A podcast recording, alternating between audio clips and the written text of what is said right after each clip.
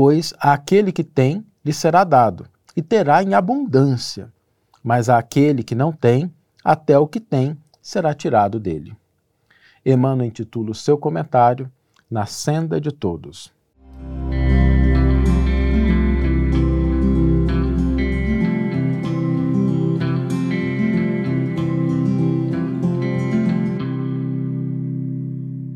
Olá, meus amigos, olá, minhas amigas, sejam todos muito bem-vindos ao programa Reflexões com Emmanuel. E hoje nós vamos tratar do tema prosperidade, crescimento, progresso, que é algo que todos nós almejamos, buscamos.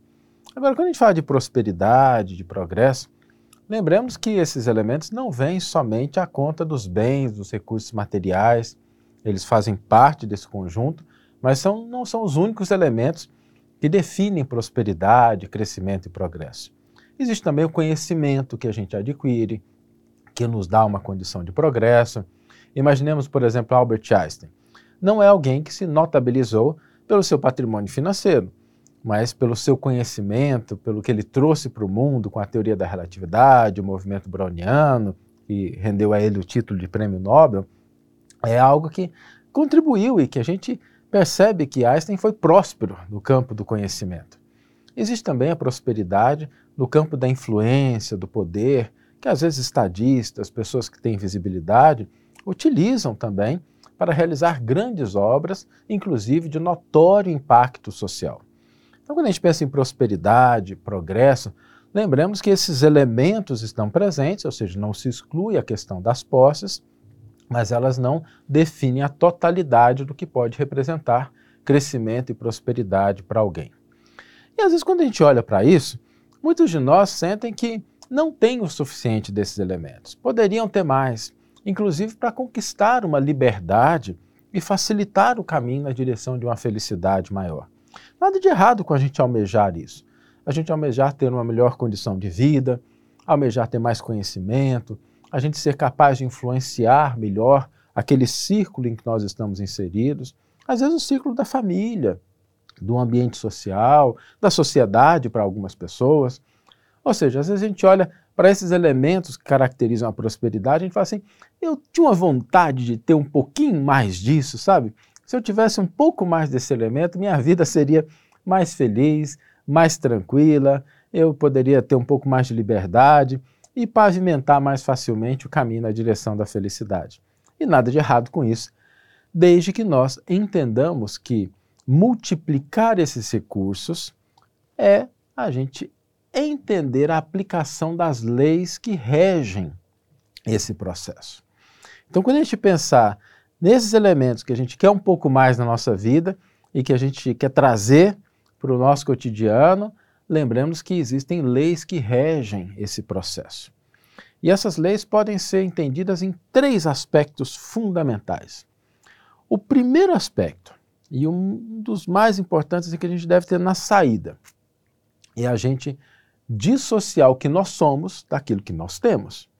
Porque se a gente associa o que nós somos ao que temos, nós deixamos de ser os sujeitos ativos que utilizam aqueles recursos é quando a pessoa ela começa a ser escrava do dinheiro ao invés do senhor do dinheiro.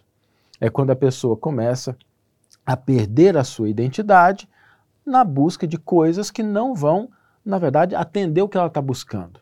Mas ela vira um escravo daquilo, que pode acontecer até na área do conhecimento. Quando a pessoa se envaidece demais, quando ela se enclausura numa torre de marfim, buscando um conhecimento que não tem aplicação e não converte aquilo em algo de útil para a sociedade. Pode ser algo que acontece com a nossa influência, quando a pessoa ignora que a influência tem um impacto e ela deve utilizar essa influência em favor das outras pessoas. E aí fica a fama pela fama. Então, primeira coisa importante, a gente precisa dissociar esses elementos daquilo que nós somos de fato. Certo? Nós somos alguém, esses elementos são recursos que estão à nossa disposição. O segundo elemento que nós devemos considerar, segundo aspecto da lei, para que a gente possa multiplicar isso na nossa vida, é colocar esses recursos em movimento. Porque tudo que fica estagnado acaba perdendo as suas propriedades, apodrecendo, se contaminando com germes. Não é assim como a água que fica parada? A gente pode pegar água mais cristalina e pura, coloca no copo, deixa ali perto da janela, em dois, três dias ela já está com, totalmente contaminada. A gente pode pegar algo que seja útil, como enxada, por exemplo, e se a gente não utiliza, logo, logo ela vai ficar enferrujada. Então existe uma lei do movimento. Nós precisamos colocar esses elementos, esses recursos em movimento. Sejam eles os recursos financeiros, sejam eles os nossos conhecimentos, a nossa capacidade de influenciar, nós precisamos colocar esses elementos que nós queremos na nossa vida em movimento. Não dá para a gente deixar guardado, parado, debaixo do travesseiro, porque eles não vão se multiplicar. A minha área é uma área de finanças e eu vejo pessoas, às vezes, que colocam o dinheiro dela, que conseguem economizar, às vezes na poupança, e não é uma boa forma, porque existem outras formas, e fazem isso simplesmente por desconhecer e não querer aprender um pouco mais, entender? Isso é uma forma da gente deixar o recurso sem movimento. Então, a gente precisa movimentar esses recursos. A gente precisa colocar isso em movimento no mundo. Não podemos deixar parado, porque tudo que fica parado, estagnado, se deteriora. Terceiro elemento, nós precisamos convertê-los com sabedoria em favor do nosso próximo. E aqui eu queria destacar com sabedoria. Não basta simplesmente dar as coisas. Não basta simplesmente a gente utilizar a nossa influência de uma maneira indiscriminada. Precisamos saber aonde ela vai ser mais útil, aonde ela vai produzir maior impacto. E não a gente buscar agir da mesma forma em qualquer contexto. Precisamos colocar o nosso conhecimento aonde ele vai de fato inspirar, trazer resultados. O recurso financeiro, os recursos materiais, da mesma forma.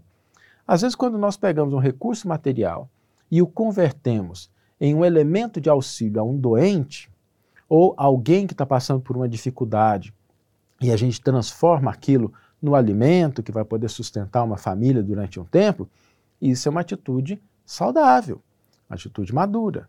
Mas se a gente gastar o recurso com os nossos filhos, por exemplo, de maneira indiscriminada, dando para eles tudo o que eles querem e não ensinando o valor do recurso, ensinando o valor do esforço, embora a gente esteja gastando dinheiro, gastando os recursos, isso não vai produzir os resultados adequados.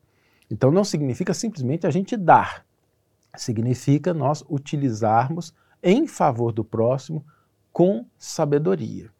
E isso faz parte do nosso processo de aprendizado. Precisamos aprender a utilizar os recursos materiais, nos livrando de, às vezes, algumas crenças limitantes. A gente precisa buscar o conhecimento e colocar esse conhecimento em prática, a nossa influência, o poder que a gente dispõe, seja no campo do trabalho, no campo social, no campo da sociedade, político, utilizar isso com sabedoria. E a partir desse momento a gente consegue de fato ir multiplicando isso na nossa vida. Quando a gente, só retomando, separamos daquilo que somos, quando a gente coloca aquilo que nós temos em movimento e quando a gente busca auxiliar o nosso próximo com sabedoria. Dessa forma, esses elementos com certeza se multiplicarão na nossa vida, porque nós estamos obedecendo aos padrões que regem aquilo que de fato está colocado no Evangelho como norma de conduta para que a gente possa alcançar a prosperidade representada por esses elementos. Vamos ler agora a íntegra do versículo e do comentário que inspiraram a nossa reflexão de hoje. O versículo está no Evangelho de Mateus, capítulo 13, versículo 12, e nos diz: Pois aquele que tem lhe será dado, e terá em abundância, mas àquele que não tem, até o que tem será tirado dele. Emmanuel intitula o seu comentário Na Senda de Todos. Quanto mais tiveres, posses sem utilidade, títulos sem aplicação, conhecimento sem trabalho, poder sem benevolência, objetos sem uso, relações sem proveito, menos livre te reconhecerás para ser feliz. De certo que a independência não quer dizer impassividade à frente da vida. É razoável por suas reservas amoedadas, mas é importante se mantenham colocadas a serviço do amparo e do progresso comunitários. Que te com lauréis terrenos, entretanto, mobilizando-os em auxílio dos semelhantes. Que entesoures cultura, todavia, utilizando-lhe as possibilidades em benefício do próximo. Que disponhas de autoridade, contudo, manejando-a na administração da bondade e da justiça. Que conserves pertences diversos para conforto e apresentação individuais, doando, porém, o supérfluo no socorro aos que sofrem na retaguarda. Que contes com legiões de amigos, mas buscando motivá-los para as obras da beneficência e da educação. Quanto mais retivermos do que somos e temos em louvor do próprio egoísmo, eis-nos mais escravos da sombra em que se expressa o domínio do eu. Estejamos, porém, convencidos de que, quanto mais dermos do que somos e temos em apoio dos outros, mais livres nos tornamos para assimilar e esparzir a luz que entretece o reino de Deus. Uma bela página de Emmanuel, nos convidando a essa postura madura diante desses elementos que nós podemos desejar em maior ou menor grau na nossa vida e esclarecendo aquilo que nós podemos fazer para multiplicá-los no nosso caminho. E o desafio para a gente hoje é exatamente isso. Vamos fazer um, um separar uns 5, 10 minutinhos e cada um vai pensar no seguinte: o que é que eu estou querendo mais na minha vida? E não precisa contar para ninguém, é para você, tá? Se você está precisando de recurso material, se você está precisando de mais conhecimento, de influência, de poder, é seu, tá? Você vai determinar isso, o que você está querendo mais na sua vida. E quando você identificar isso, vamos aplicar esses três elementos com aquilo que você já tem. Sim, porque nós sempre temos um pouquinho daquilo que a gente está buscando. A gente vai aplicar esses elementos, a gente vai se separar. Eu sou uma pessoa, esse recurso está à minha disposição, sou eu que devo utilizá-lo. Vamos buscar colocar isso em movimento. Você sabe alguma coisa? Compartilhe com alguém.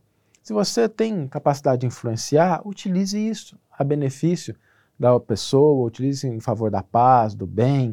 Se você tem algum recurso material, movimenta isso, vamos entender um pouquinho mais, colocar isso a serviço do semelhante, ou seja, colocar em movimento, buscando torná-lo algo útil. E assim nós entramos nesse círculo virtuoso que o Emmanuel nos convida a entender, que representa essa busca dos elementos que a gente quer na nossa vida, trabalhando com aquilo que temos, para que trabalhando com maturidade, mais possa ser acrescentado e a gente não perca aquilo que a gente tem simplesmente por um descuido de ação. Que tenhamos todos uma excelente manhã, ou uma excelente tarde, ou uma excelente noite e que possamos nos encontrar no próximo episódio. Um grande abraço e até lá. Thank you